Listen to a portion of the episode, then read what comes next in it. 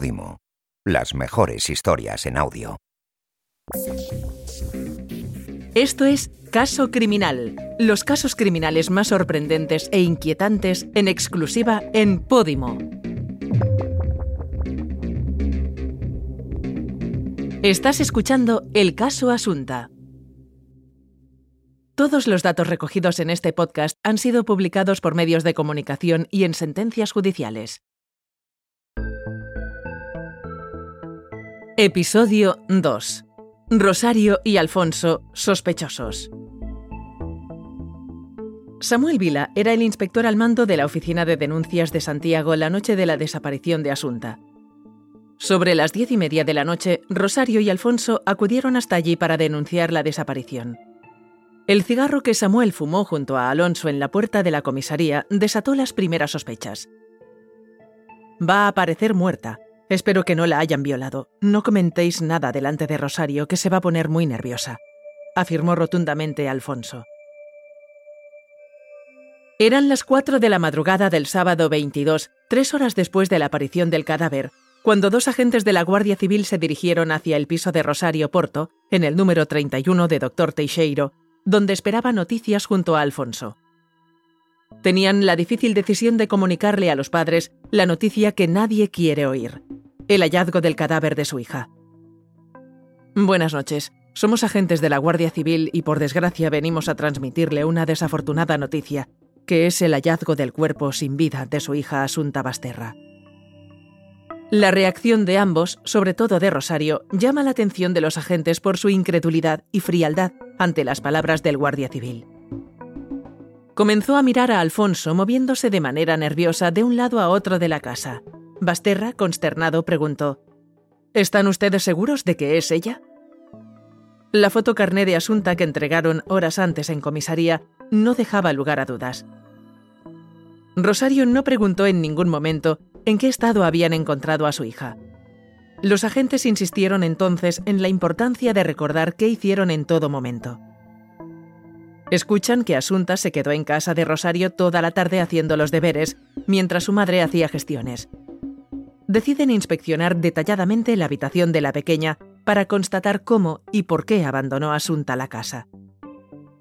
Me saludó con la mano y me dijo desde su habitación Adiós, mamá, dijo Rosario.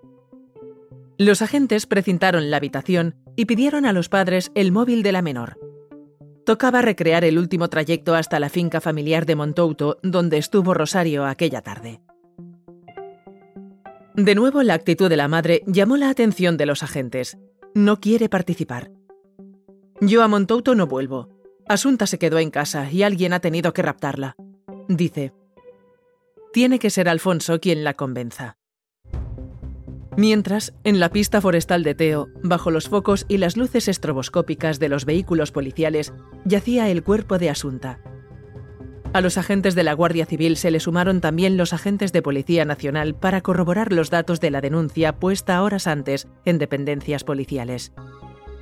Fue la Policía Nacional quien informó y alertó a sus colegas de la Guardia Civil sobre la finca que la madre de la menor tenía apenas a unos kilómetros de allí, donde tuvo su origen y final la familia Basterra Porto. Seis años antes, en 2007, la televisión gallega quiso contar la pionera historia de la familia. Una entrevista desgarradora vista años después. Un periodista reconocido en toda la ciudad y una de las abogadas más queridas de Santiago narraban los primeros años de su aventura como padres desde que adoptaron a Asunta Young Fang Basterra el 1 de julio de 2001, cinco años después de contraer matrimonio. Asunta se convirtió en la primera china prohijada en la ciudad de Santiago. Para la entrevista, unos jóvenes Rosario y Alfonso se sentaron en una terraza de la céntrica plaza de A. Quintana, en el centro de Santiago, y contaron el largo proceso y los trámites por los que tuvieron que pasar durante 12 meses para traer a Asunta a España. La imagen era de una familia ideal y feliz. Asunta se agarraba y se balanceaba entre sus padres. Entre sonrisas recordaban los primeros momentos de la pequeña en Santiago con apenas nueve meses. Fue aterrizar y ponerse a llorar. No se dejaba acercar por nadie que no fuésemos Charo y yo. Mientras el matrimonio atiende con un café las preguntas del equipo, una risueña y pequeña asunta de seis años correteaba por los alrededores de la plaza sin imaginar el macabro final que le aguardaba seis años después. Todos los medios nacionales recuperaron una frase de Rosario en aquella entrevista después del crimen. Cuando adoptas, sabes que es para toda la vida. Es que es lo mismo que una paternidad o una maternidad biológica. Es el compromiso que adquieres. Más tarde, durante la investigación, el juez de instrucción del caso revisó los informes de la psicóloga que los entrevistó y consideró familia idónea para adoptar. En ellos, Alfonso definió a Rosario como una persona con carácter e impaciente. Ella hablaba de él como alguien comprensivo, tranquilo y con sentido del humor. Llamó la atención las peticiones de ambos. Les daba igual si era niño, niña o la raza, Solo pidieron que fuera un bebé sano y que no tuviera más de 12 meses. Ya se encargarían de lo demás. Cerca de las 5 de la madrugada y con el cuerpo de Asunta aún tirado en la pista forestal, los tenientes Murias y Manuel Sánchez siguieron las instrucciones de Rosario y Alfonso, sentados en la parte trasera del coche, para llegar a la casa familiar de Montouto. Durante el trayecto, Rosario siguió negando que era el cuerpo de Asunta el que estaba tirado a unos kilómetros de allí. Alfonso fue más tajante. Solo espero que no la hayan agredido sexualmente. La finca familiar tiene una fachada de piedra con un gran portalón de metal. A la llegada, Rosario afirmó que la casa tiene alarma y debe desactivarla. Los agentes tomaron nota de un hecho que fue crucial para la investigación. Los horarios de las conexiones y desconexiones de las alarmas siempre quedan registrados. Nada más entrar les dijo que necesitaba, con mucha urgencia, acudir al baño y sin esperar la confirmación subió a las escaleras a la primera planta.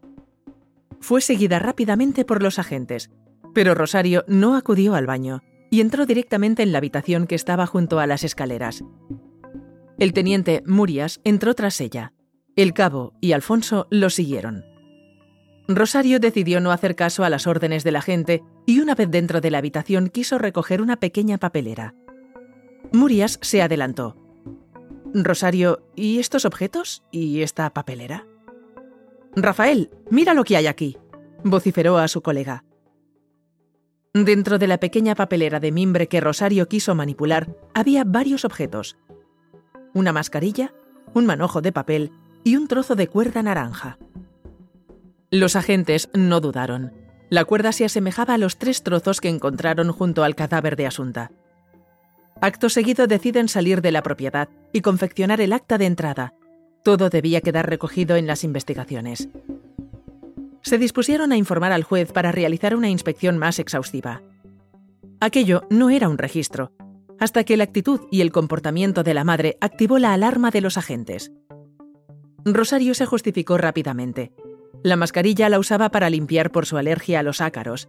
El papel era de sonarse la nariz y la cuerda naranja, idéntica a la que apareció junto a Asunta, la usaban los jardineros para atar las plantas del jardín. A varios kilómetros de allí comenzó una cuenta atrás. El teniente Maceiras distribuyó rápidamente a su equipo para reunir pruebas.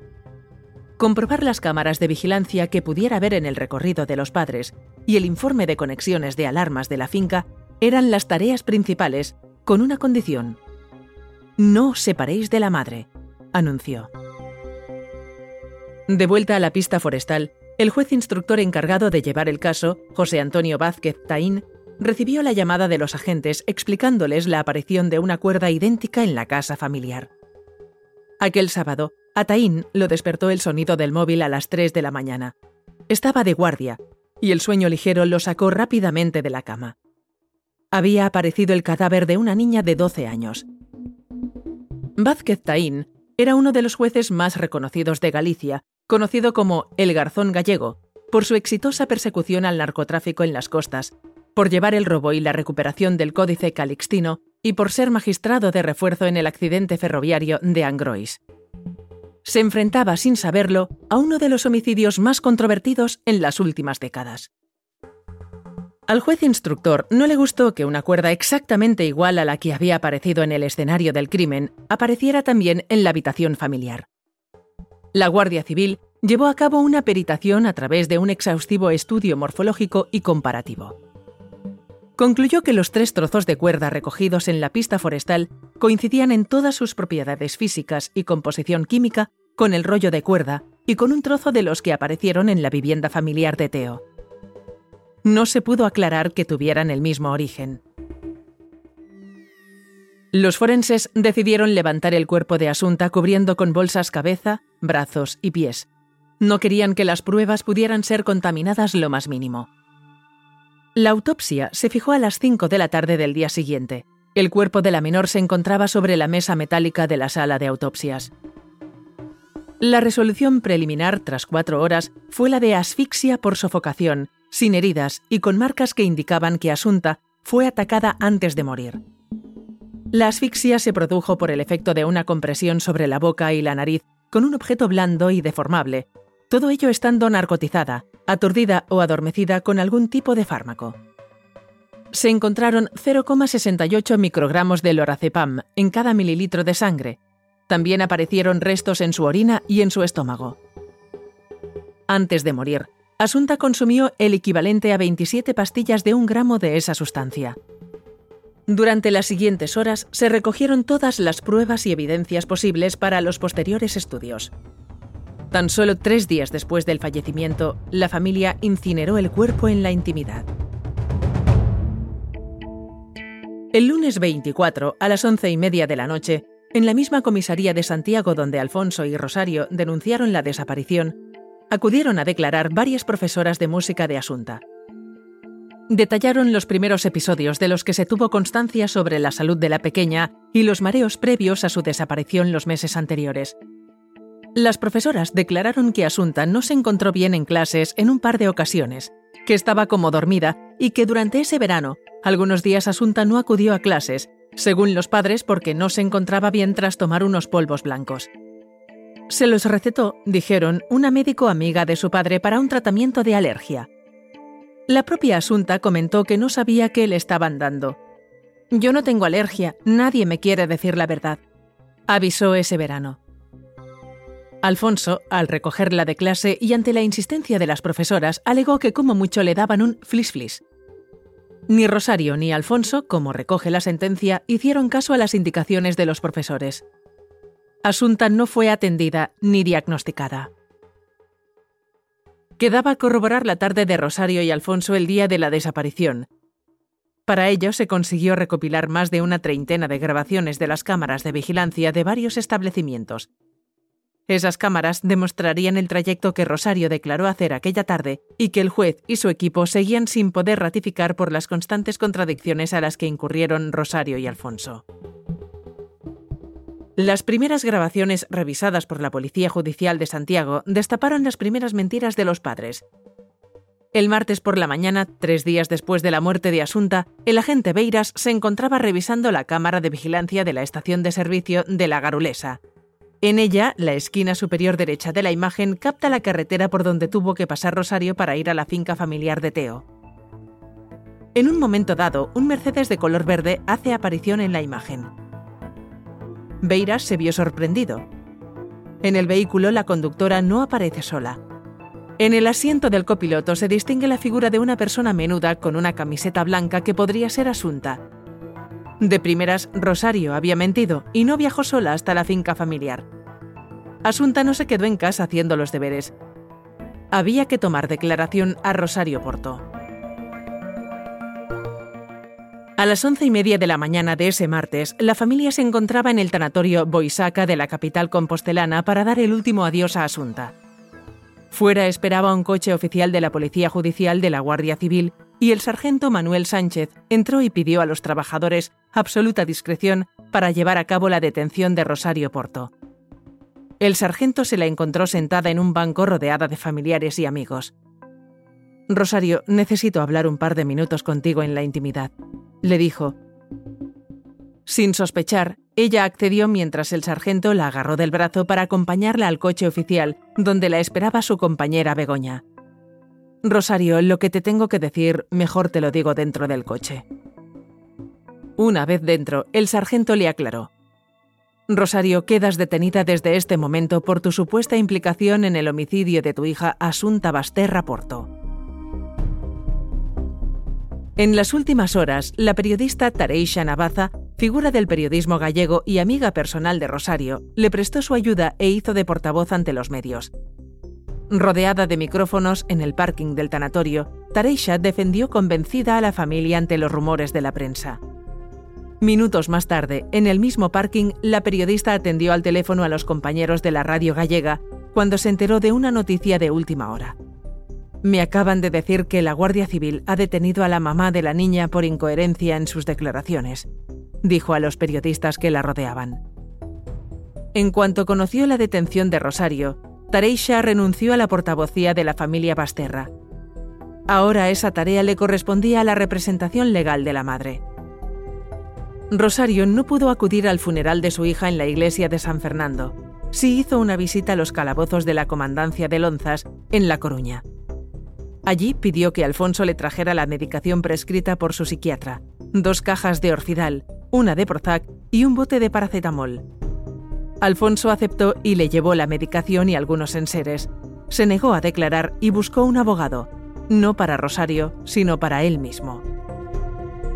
Antes de acudir sin su exmujer al funeral de su hija, Alfonso echó un vistazo a las páginas web sobre las noticias de la aparición del cadáver y reparó en su anterior periódico, El Correo Gallego.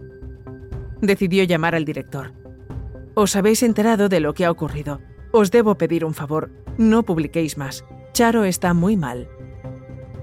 El director del periódico aceptó, aunque le llamó la atención que en un momento tan delicado, al padre de la menor le preocupara lo que la prensa decía sobre el crimen.